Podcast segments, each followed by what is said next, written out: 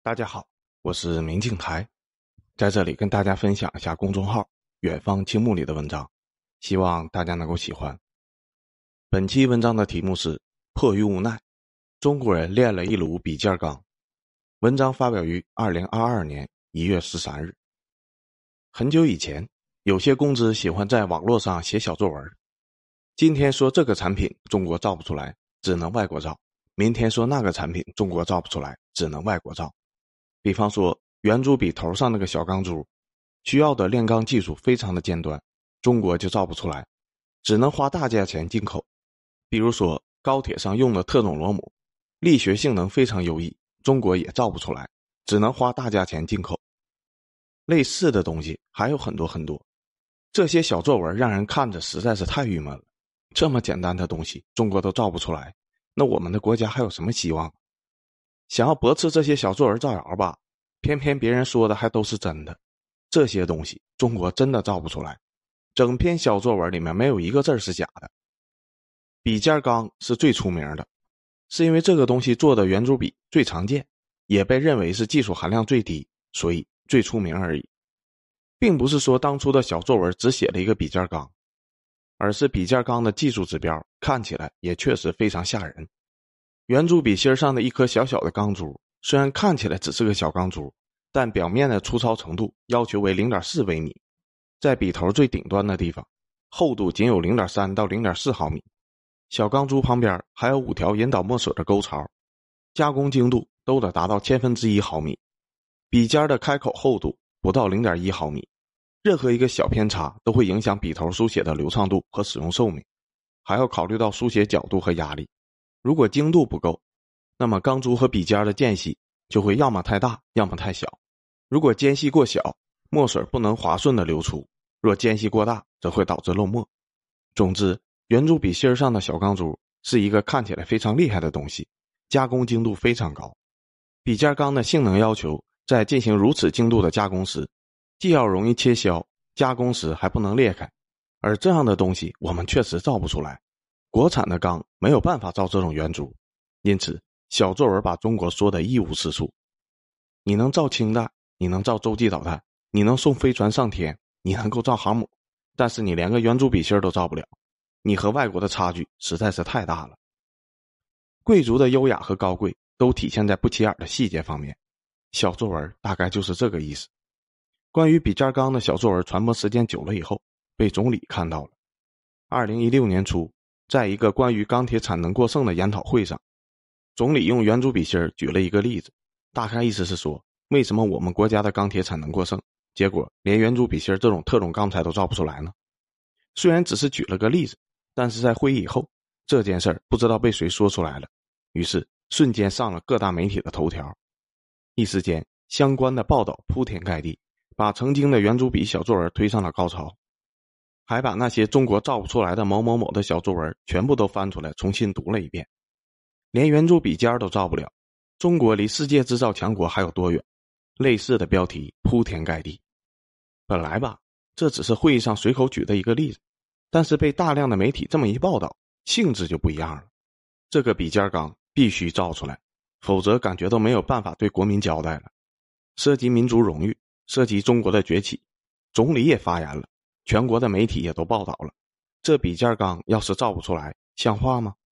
爆火全网以后，不是政治任务，也变成了政治任务。几个月以后，笔尖钢就造出来了。二零一七年一月，中国太钢成功的研发出了圆珠笔笔头所用的特种不锈钢。新华社对此做了专门的报道。经过制笔企业实验近千次的极限测试，用钛钢原料生产出来的笔芯儿。产品质量与国外产品相当，成功研发圆珠笔专用的笔尖钢被当成了一个很大的事情，不仅做了专门的报道，央视还过来拍摄了专门的纪录片太钢还设置了专门的展台，把这件事摆在一个很高的位置。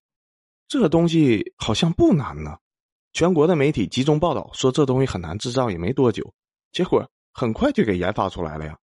不是说这东西很高精尖吗？不是说这东西只有瑞士、日本能够造吗？怎么这么快就搞出来了呢？其实吧，圆珠笔笔头这个东西看似高精尖，但实际上并不是高精尖。中国不造也并不是因为造不出来，而是懒得造而已。当然，我们首先要承认，圆珠笔的笔尖钢确实是一种特种钢，是要技术的，一般人练不出来。中国以前也确实没有这种炼钢的技术，但我们没有这种炼钢技术，不代表我们研究不出来，而是我们没有研究的必要而已。一个圆珠笔笔头上的圆珠才多重啊？最多十毫克。看似吨钢的单价很贵，但总共才需要多少钢啊？一共才能卖多少钱呢？央视报道的材料中也说了，中国每年造圆珠笔三百八十亿支，总共用了一千多吨笔尖钢。如果每年能卖一千吨，这听起来好像也不少啊。你觉得一千吨很多，那是因为你是普通人。中国一年的钢产量接近十一亿吨，平时从钢厂提货都是以万吨为单位的，一千吨。一千吨是个什么东西？对钢厂而言，一千吨还不够塞牙缝的。当圆珠笔的笔尖钢成为政治任务以后，太钢进行了研发，投入了大量的研发费用，终于摸清了笔尖钢的炼钢技术。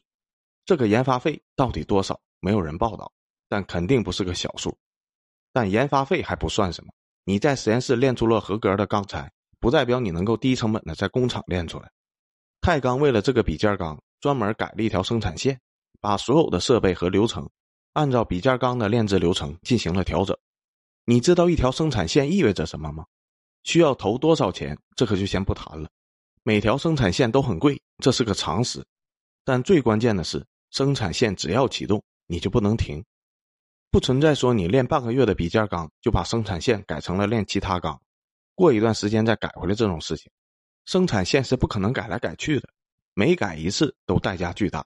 不能随便的改生产线，也不能随便的停生产线。钢炉每熄火一次，点火费都是一个天文数字。因为当钢炉停转，整个炉子彻底冷却以后，想要重新加热到可以炼钢的千度高温，需要耗费的材料是很多很多的。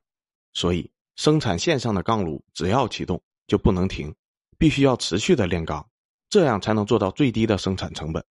钛钢最小的钢炉，一炉能够炼六十吨钢。这条笔尖钢的生产线启动以后，就这么六十吨、六十吨的对外出钢，而中国每年辛辛苦苦造了三百八十亿支圆珠笔，只需要一千吨笔尖钢，要么停生产线，要么扩大销量，要么炼一堆笔尖钢扔在仓库里面吃灰。钛钢最希望的，自然是扩大销量了。瑞士和日本的笔尖钢售价为十二万人民币每吨，畅销全球。为了抢市场。钛钢咔嚓一声就把价格打到了五六万元每吨，不是钛钢不想谋取暴利，而是瑞士和日本的企业耕耘这个市场半个世纪了，绝大多数企业都用惯了他们的产品，你不降出一个恐怖的价格，没有人愿意买钛钢的货。而生产线那边，笔尖钢已经在仓库里面吃灰很久了，品质相当的东西，钛钢一口气把价格降下来一半，那自然就能打开市场了，生产线终于可以继续运转了。不需要停炉，也不需要把产品放在仓库吃灰了。这价格卖，钛钢赚不到什么钱，但好歹也没怎么亏钱，至少算是把政治任务给完成了。但是瑞士和日本的企业就惨了，直接被逼得快破产了。笔尖钢是一个很小的市场，全世界就几家小公司在搞，他们是这个领域的隐形冠军。他们的创始人当初进入这个领域的时候，竞争压力是很小的，然后历经了半个世纪的发展。不断的用利润去逐步的研发新技术，从而建立了一定的技术壁垒，让一般的小企业进不来。但这种所谓的技术壁垒，对于大企业而言根本不值得一提，并不是什么坚不可摧的技术屏障，想研发就能够研发出来。但对于大企业而言，这种小领域市场规模太小了，小到无法入眼，也没有必要去关注。而且，大企业如果要从头搞研发，新购置生产线。综合的成本绝对是要比买隐形冠军的成品要高的，所以考虑这种种的原因，大企业就对这种小领域的隐形冠军视而不见了。钛钢的这种玩法，摆明了就是宁可亏钱也要研发出来，然后还非要维持一条生产线的运转，让中国人能够用上中国自己的圆珠笔钢珠，这属于政治任务，不属于常规的商业行为。还有那个高铁上的螺母，全世界都在用哈德洛克公司的产品。中国自己造不出来，知道为啥造不出来吗？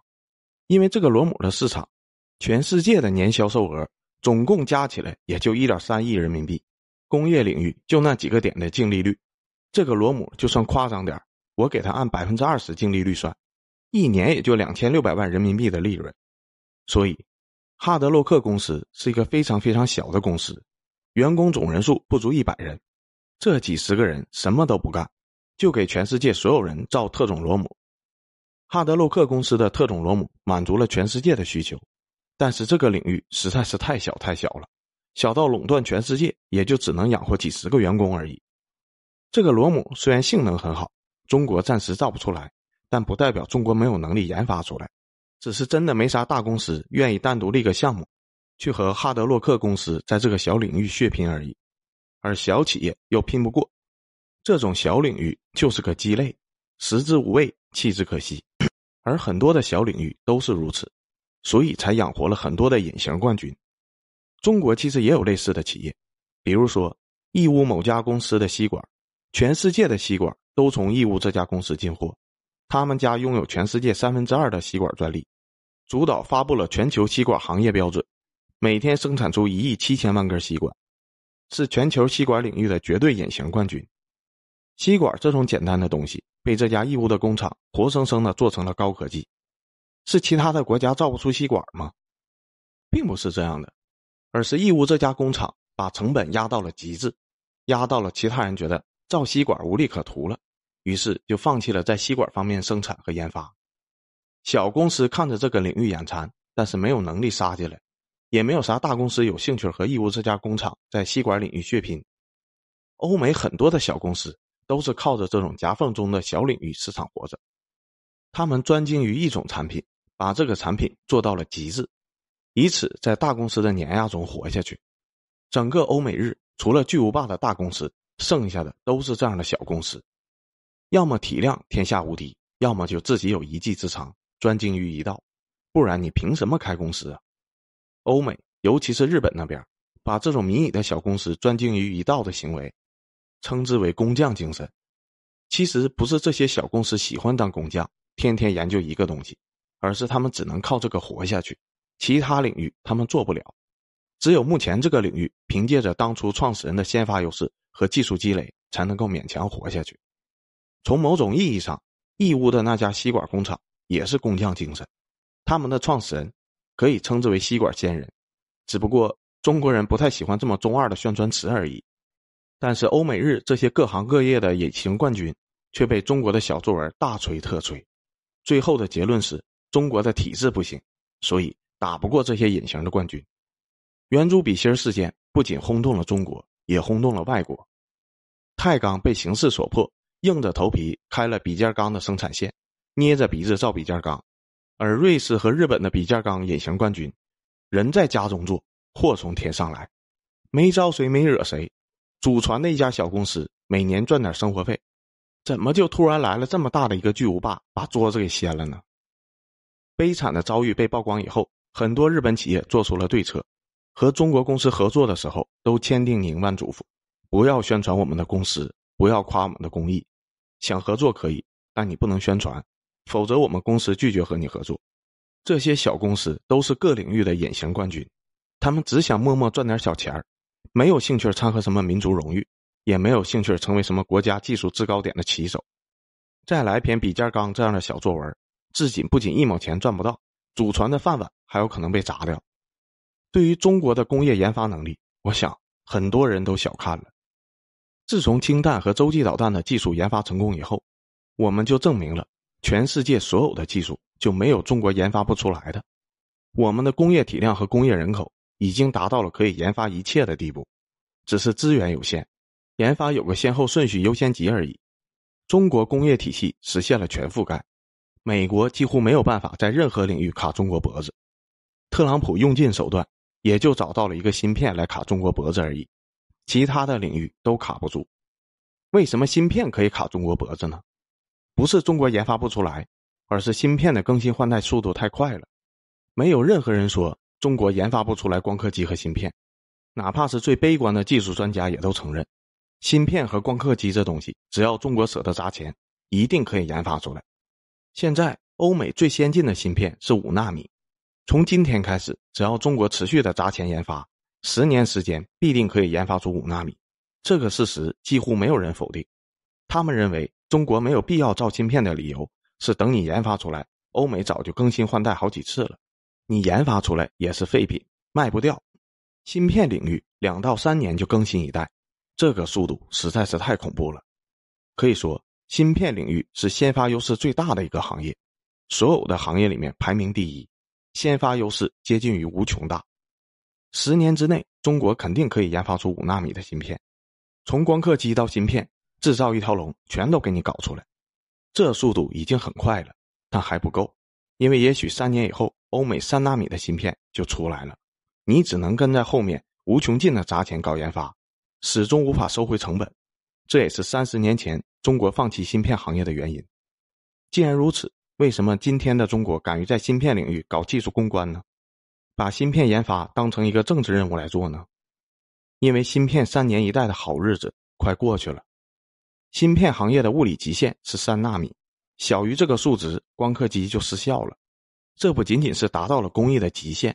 而是已经达到了目前人类物理学的理论极限，就是说，从理论上说，芯片的最高等级也只能是三纳米，不可能到一纳米，因为当制程达到一纳米的时候，就会进入微观世界，量子力学的领域，到时候隧穿效应将会生效，电子可以自由的穿透绝缘层，导致芯片失效。因此，人类解决不了这个问题，除非人类的理论物理能够出现巨大的跨越式的突破。不是所有的人类科技都可以无穷无尽的更新的，比如说炼钢工艺，在一百年前这就是高科技，各种特种钢技术日新月异，始终在更新换代，但发展到一定的程度，炼钢技术就停滞了，就再也无法更新换代了，发展速度变得极其缓慢，先行者的先发优势就没有那么大了，一些看起来很高科技的笔尖钢技术，其实分分钟就可以破解。因为它本身的工艺更新的速度就非常慢，一旦芯片更新换代的速度慢下来，被中国追上只是个时间问题。笔尖钢是十年前的小作文，而芯片算是这三年的小作文。这些小作文，你说究竟是卖国呢，还是爱国呢？比尖钢行业已经进入了钛钢纪年，耕耘半个世纪才积累出市场的西方公司，掐死中国公司的心都有了。而芯片很快。中国公司也会以吨为单位进行生产，这生产线一旦启动，炉子就没有办法停了呀。